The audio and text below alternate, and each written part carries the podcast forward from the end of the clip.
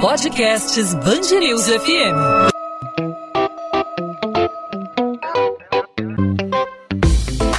Dois às 20, com Maurício Bastos e Luana Bernardes. Oferecimento Cultura Inglesa. Inglês com cursos ao vivo pela internet, que incentiva, desenvolve e move você. Especialistas da área da saúde da UFRJ assinam uma nota técnica pedindo medidas urgentes para o combate ao crescimento dos casos de Covid aqui no estado do Rio de Janeiro, número que é preocupante, né, Maurício? E nesse documento, os profissionais sugerem a abertura imediata de leitos hospitalares, a realização de testagem em massa que é uma demanda que a gente, os especialistas, né, eles têm desde o início da pandemia, falam da importância da testagem em massa, ampliação da oferta do transporte público, suspensão imediata de eventos presenciais, fechamento das praias e uma avaliação do lockdown. Bom, segundo os especialistas, Luan, eventos ao ar livre, com máscara e também com distanciamento social não chegam a representar risco de contaminação. Na segunda-feira, a Secretaria de Estado de Saúde anunciou que mais 150 leitos de UTI, unidade de terapia intensiva para pacientes com Covid-19,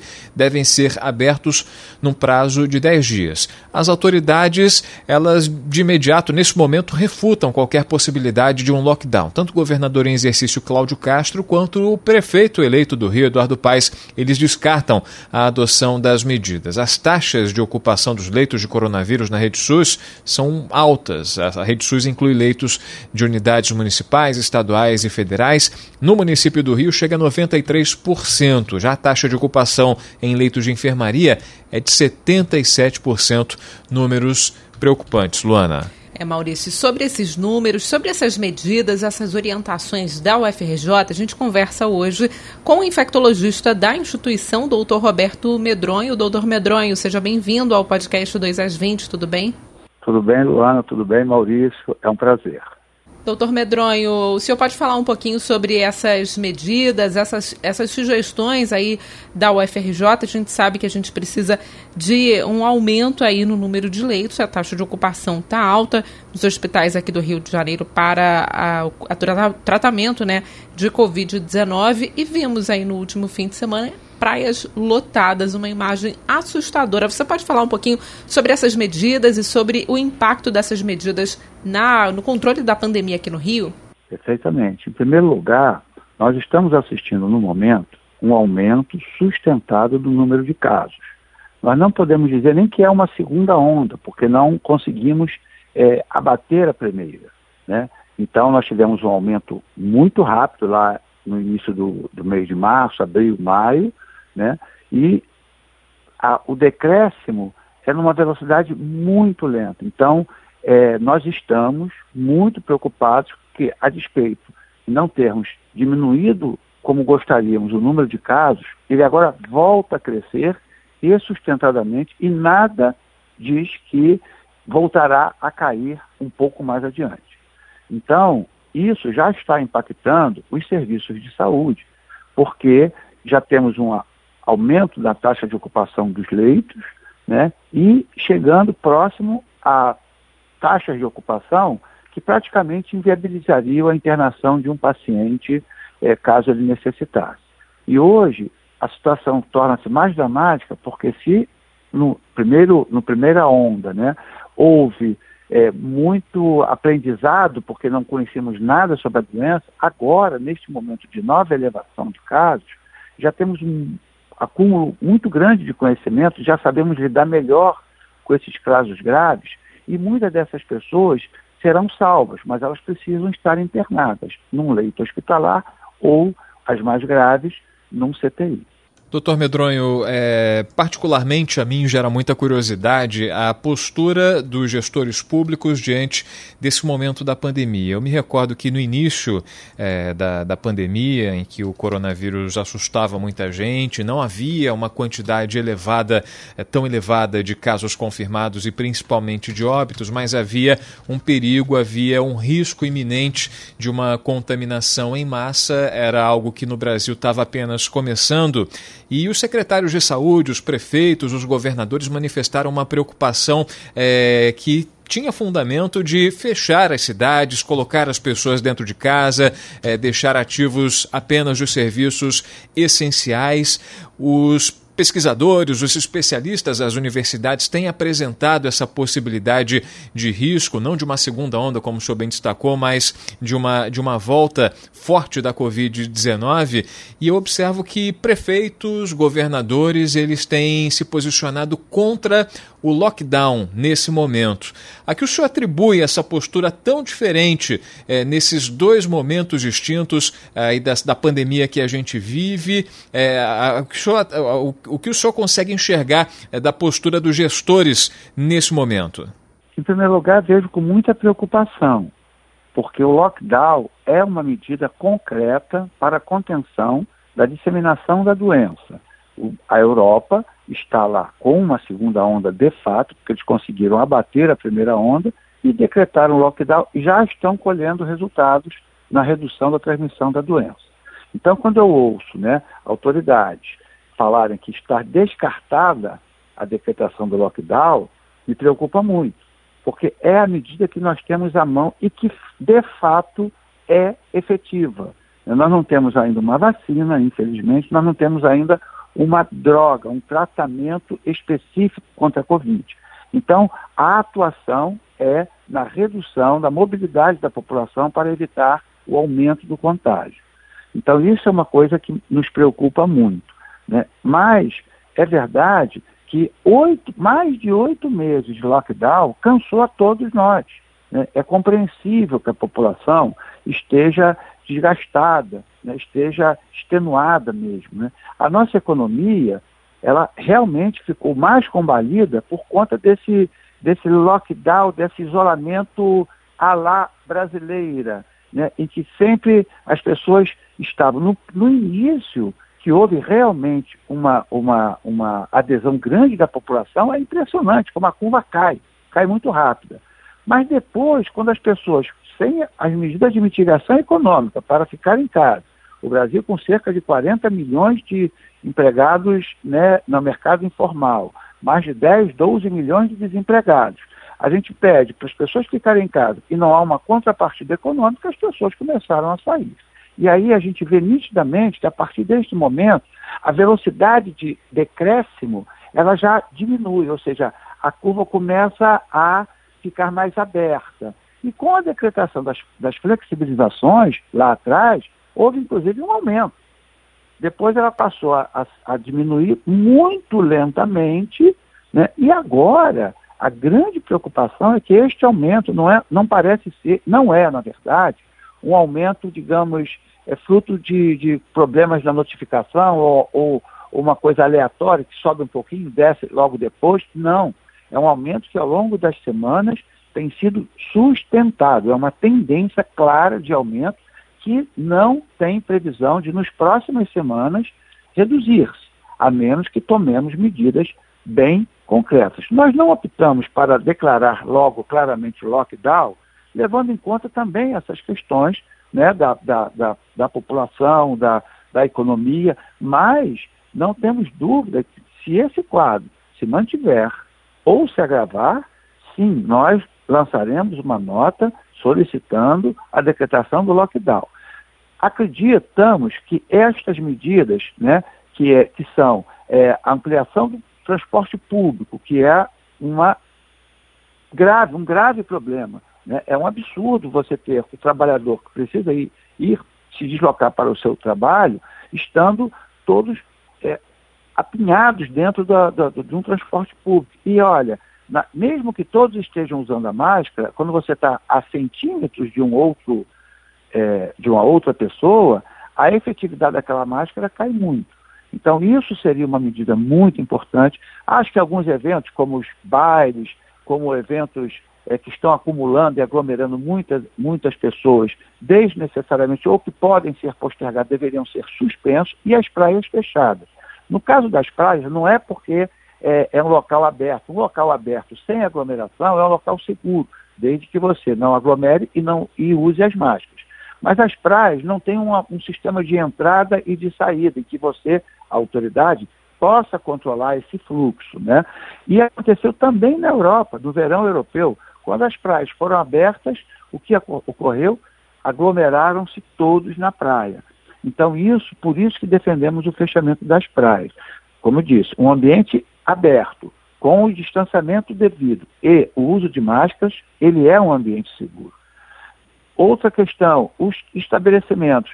Nós voltamos a não ter o controle da entrada e saída do, dos estabelecimentos que estão abertos. As pessoas estão se aglomerando dentro de vários estabelecimentos. Né? Então é, é necessário ampliar o rigor dessa fiscalização, limitar o horário de alguns estabelecimentos, escalonar o horário de abertura. Essas medidas são medidas que não são de lockdown, mas que, se aplicadas de imediato, talvez fizemos lockdown mais adiante. Né? Mas o lockdown tem que estar no horizonte dos governantes, porque neste momento não há contradição entre economia e saúde. É, tem um estudo muito interessante para alguns técnicos do Federal Reserve, que é o Banco Central Americano, que estudando a pandemia da, da gripe eh, espanhola lá em 1918-19, mostrou que lá também teve esse debate, se devia fechar ou não a economia, mesma discussão de hoje. Né? Então essa discussão nem é nova né, nos, nos, processos pandêmicos. E aí, como lá tem as leis estadual, né, tem toda um, uma autonomia dos estados, alguns decretaram, outros não, e eles estudaram os, os condados, né, os municípios que decretaram o lockdown, eles, em relação aos que não decretaram, eles saíram mais rápido, mais rápido da crise econômica e com menos mortos. Então, são coisas que se, se, se, se se potencializam. Né? Que é uma população doente com, pessoas morrendo também não vai fazer girar a economia. Né? Então, é, descartar o lockdown é uma medida que nós somos absolutamente contra.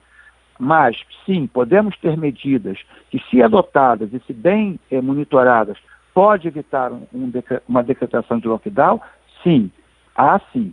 O que nós estamos preocupados é que não estamos vendo essas medidas já serem postas em práticas hoje, agora. Daí a necessidade de lançarmos essa nota técnica. Dr. Roberto Medronho, infectologista da UFRJ, falando sobre essas medidas né, anunciadas hoje pela UFRJ que deveriam ser seguidas é, aqui no estado do Rio diante da alta de casos de Covid-19. Doutor Medronho, o transporte público também é um motivo de preocupação, né? Vocês sugerem aí a ampliação da oferta no transporte público, já que conforme as atividades são retomadas, a tendência é de um aumento, uma aglomeração muito grande no transporte público e aquilo, né? Metrô não tem jeito, tem que ter ar-condicionado. Trem também, alguns trens eu acho que ainda hoje não tem ar-condicionado, mas o trem também tem ar-condicionado. Então, os ônibus têm o vidro colado, né? É, existe essa preocupação, né, doutor? Sem dúvida nenhuma. E veja, o que, que nós, nós estamos fazendo a, a, o monitoramento da mobilidade da população aqui no nosso estado, né? É um projeto do, do, que nós temos no nosso GT, no nosso grupo de trabalho coronavírus, que eu tenho a honra de coordenar. Então, nós estamos vendo que a mobilidade da população, depois da flexibilização, ela vem aumentando cada vez mais. Né? Hoje, os níveis de mobilidade estão semelhantes e tendendo a ficar próximos ao do período pré-pandêmico. Então, é como se não tivéssemos tido uma pandemia, como se não estivéssemos em plena pandemia as pessoas estão se movimentando cada vez mais e isso é um grande problema. Hoje, os transportes públicos, do jeito que estão sendo colocados, ele é um nodal, um hub de disseminação do vírus. Né? Então, são medidas que precisam ser tomadas. Claro, tem um problema da, da, da, dos concessionários, que isso pode inviabilizar o negócio. Mas talvez fosse mais barato é, financiar e subsidiar os, os transportes do que investir nos doentes lá nos hospitais. Tá? Então, é, é, é, é, é muito simples, não é muito simples, né? mas é, são coisas que precisam ser debatidas né, para que as melhores soluções sejam tomadas na, dentro das melhores evidências possíveis. Roberto Medronho, professor da Faculdade de Medicina da UFRJ e também infectologista, falando com a gente sobre as medidas, essa nota técnica divulgada pelos especialistas da instituição para combater o crescimento dos casos de Covid-19 no estado do Rio de Janeiro. Doutor Medronho, mais uma vez, obrigado pela participação conosco aqui na Band News FM. Até uma próxima oportunidade. Foi um prazer, um grande abraço. 2 às 20, com Maurício Bastos e Luana Bernardes. O fornecimento de água em hospitais e outros serviços essenciais está sendo feito através de caminhão-pipa. A informação é da própria SEDAI. Nesta terça-feira, a companhia atendeu a uma determinação do Ministério Público do Rio e da Defensoria Pública e criou um gabinete de crise para acompanhar o problema do abastecimento de água após um problema técnico que causa falta d'água em bairros da cidade do Rio e da Baixada Fluminense. O rodízio de abastecimento também passou a atingir bairros da Zona Sul, como Urca e Leme. A SEDAI lançou um mapa de locais que estão sendo afetados pelo problema que será atualizado diariamente. Na Baixada, além de Nilópolis, Queimados, Nova Iguaçu, Japeri e Belfor Roxo também serão afetados. Em alguns locais das zonas norte e oeste, a água não chega há mais de 15 dias. Quem vive em bairros como Guaratiba, Realengo e Vila Isabel reclama que as contas já chegaram, mas a água não volta. O problema no abastecimento de água começou há três semanas, quando uma peça de um dos cinco motores do reservatório do Lameirão quebrou. Como a peça pesa toneladas, a SEDAI disse que o reparo ainda deve durar mais 20 dias dias e pede que os moradores economizem água. O prefeito eleito Eduardo Paes, do Democratas, já tem quatro nomes confirmados para o secretariado. O médico sanitarista da Fiocruz, Daniel Sorens, foi o primeiro e já anunciou medidas de combate ao coronavírus contra a pandemia, como solicitar 450 mil exames ao governo federal para a disponibilidade de uma testagem maior à população. Além disso, prometeu a abertura de 1.500 leitos.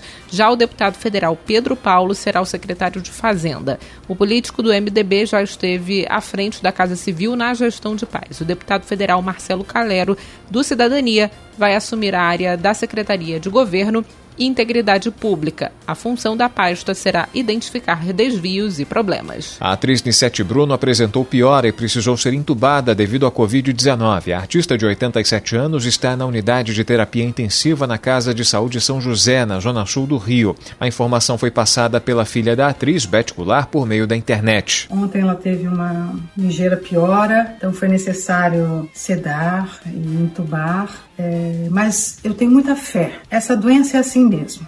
É uma luta e nós vamos vencer essa luta. Ela está sedada, não está sentindo nada e ela vai vencer essa luta. E o BRT volta a circular nesta terça-feira nos três corredores após a paralisação de segunda-feira. O problema, porém, agora é outro não tão antigo assim, a aglomeração, seja nas filas da bilheteria dentro da estação e, claro, dentro dos ônibus.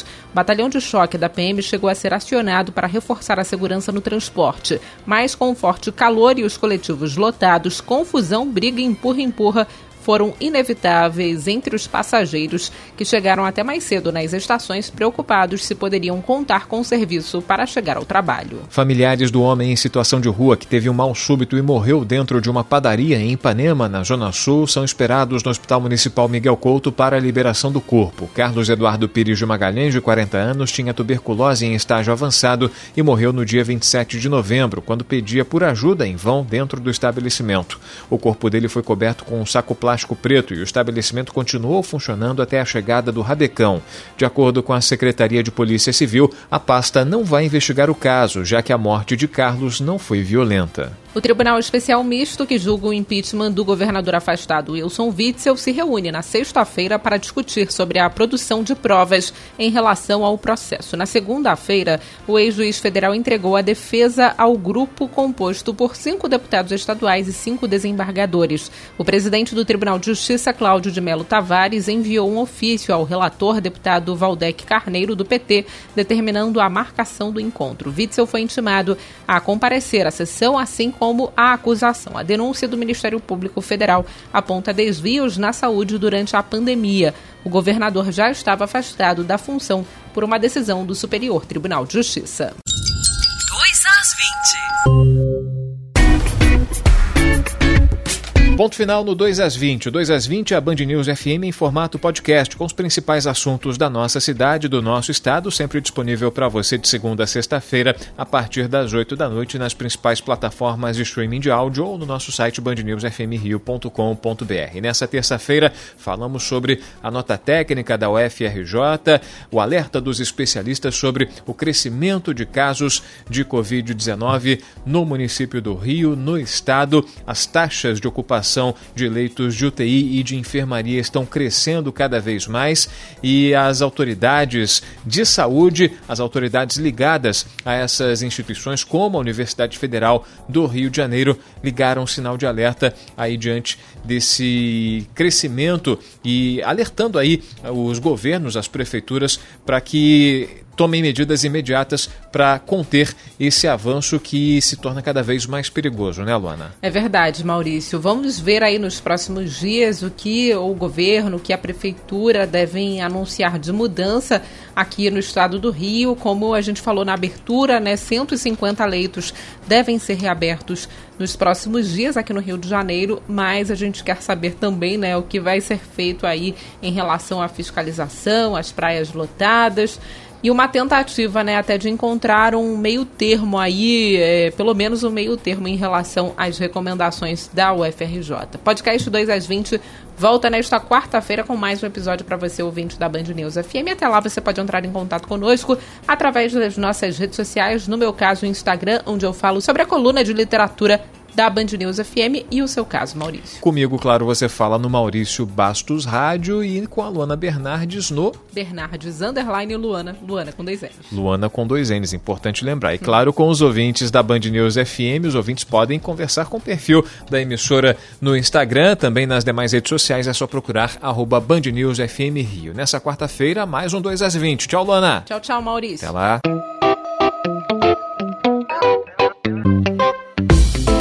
2 às 20, com Maurício Bastos e Luana Bernardes.